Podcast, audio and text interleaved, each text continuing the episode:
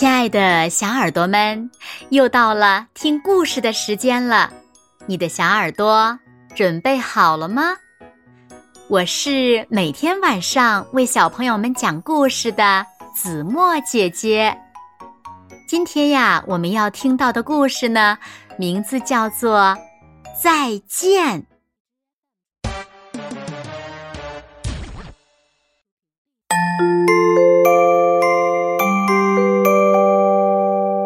本书送给一个叫西西的小朋友，他虽然搬家了，但是我们好期待和他再见。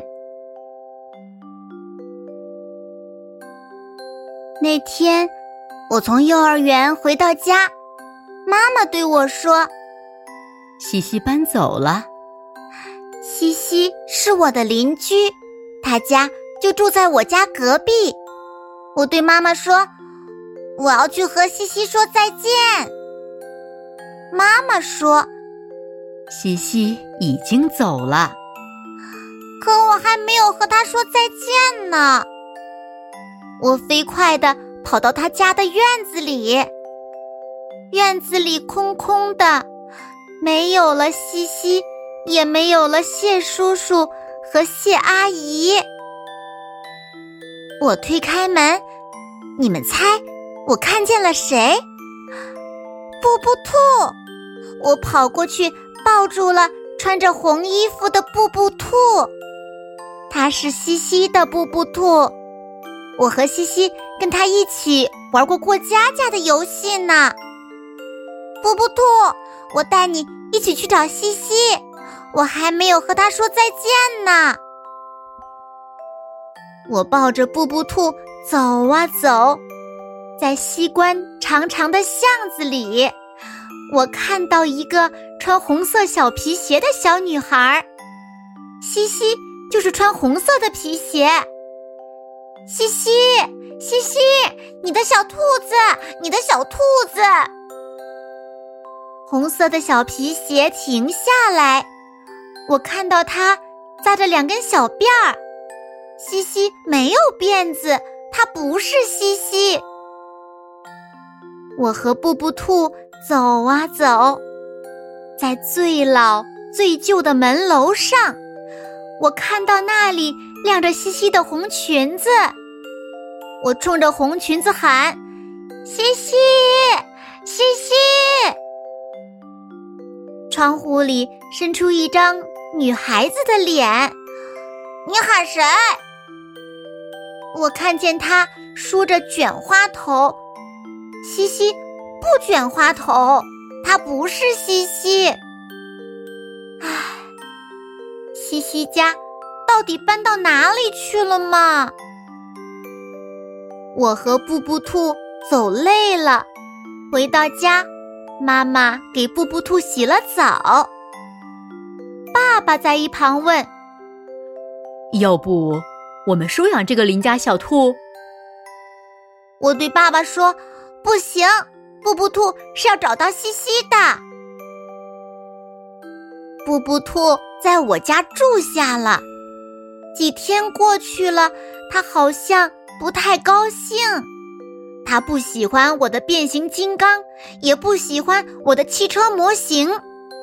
它想念西西家里的那些布娃娃和毛绒狗熊。晚上睡觉前，妈妈要讲逃家小兔的故事。我对妈妈说：“布布兔不是逃走的，它和故事里的兔子不一样。”爸爸笑道：“呵，我猜是你想找西西吧？”我点头说：“是啊，我们老师说分别要说再见。”我还没有和西西说再见呢。爸爸拍了拍我的额头，说：“好儿子，你等着。”夜里，我梦见了西西，他带着布布兔站在蒲公英花丛里，花儿开的比我还高。蒲公英带着西西飞起来，它向我招手。我大喊：“西西，我可找到你啦！蒲公英都飞起来了，它们像气球一样越飞越高。西西，你把布布弄丢了！我抓住两株飞舞的蒲公英，追着西西大声喊：“西西，在还说梦话呢，起床吧！”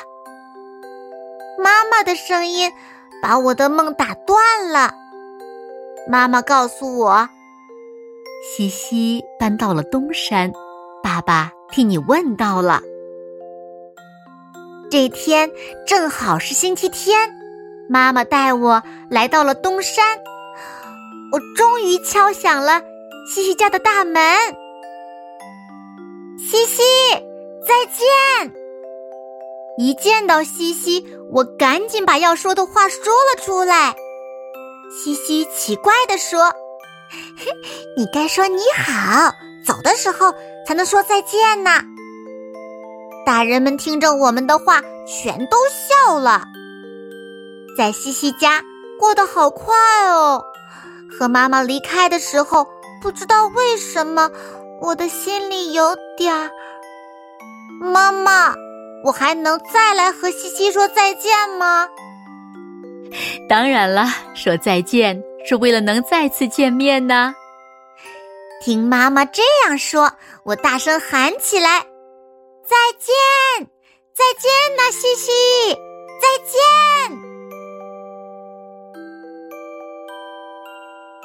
好了，亲爱的小耳朵们，今天的故事呀，子墨就为大家讲到这里了。那小朋友们。说再见是为了什么呢？请小朋友们用故事中的原话来回答这个问题吧。好啦，那今天就到这里喽。明天晚上八点，子墨依然会在这里用一个好听的故事等你回来哦。我们也会再见的，你说对吗？那如果小朋友们喜欢听子墨讲的故事，也不要忘了点亮再看和赞，为子墨加油和鼓励哦。那现在睡觉时间到了，请小朋友们轻轻的闭上眼睛，一起进入甜蜜的梦乡啦。完喽，好梦。